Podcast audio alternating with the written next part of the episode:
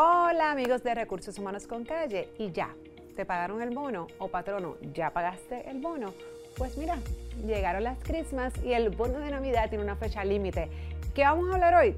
Todo lo importante que debes saber del bono de Navidad. Así que no te retires, que esto es Recursos Humanos con Calle.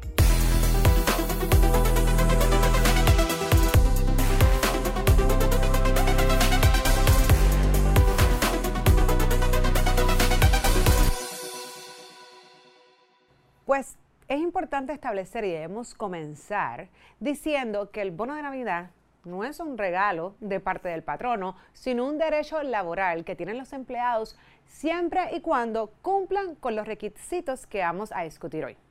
La cantidad de bono va a depender de si la persona empleada comenzó a trabajar antes o después de la famosa reforma laboral del 2017 y de también el número de empleados que tiene ese patrono. ¿okay? Así que lo primero, el bono de Navidad se paga entre el 15 de noviembre hasta el 15 de diciembre. Así que patronos que no hayan pagado el bono, tenemos due date, pero las horas trabajadas que se toman en consideración para el cálculo del mismo comprende desde un periodo del 1 de octubre hasta el 30 de septiembre. Es decir, el bono que ustedes recibirán este año, en el diciembre 2021, es utilizando el periodo trabajado entre el 1 de octubre del 2020 hasta el 30 de septiembre 2021. Y es importante establecer esta fecha porque si una persona ya no trabaja para la empresa, pero acumuló las horas que se requiere, tiene derecho a recibir ese bono de Navidad, aunque ahora mismo sea una persona inactiva. ¿Cuántos o cuánto debes recibir tú de bono? Vamos a establecer primero las personas, ¿verdad?, que fueron antes y después contratadas de la reforma.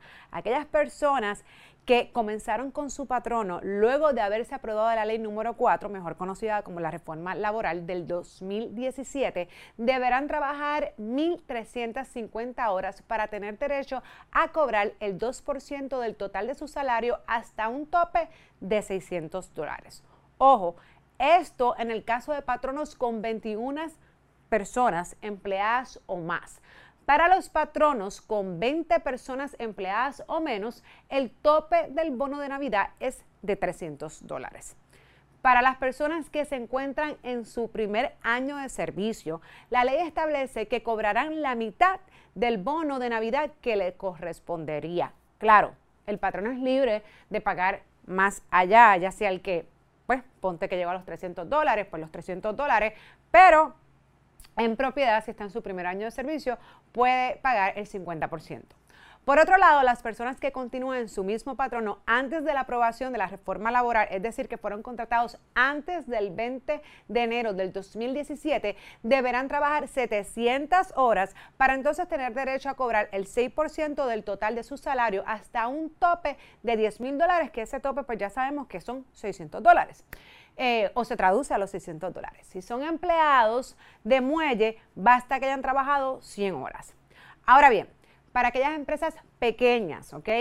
Y empleados que hayan sido contratados antes de la reforma y empresas pequeñas tienen que tener 15 personas empleadas o menos, el patrono debe conceder un bono equivalente al 3% del total del salario máximo de 10 mil dólares o 300 dólares.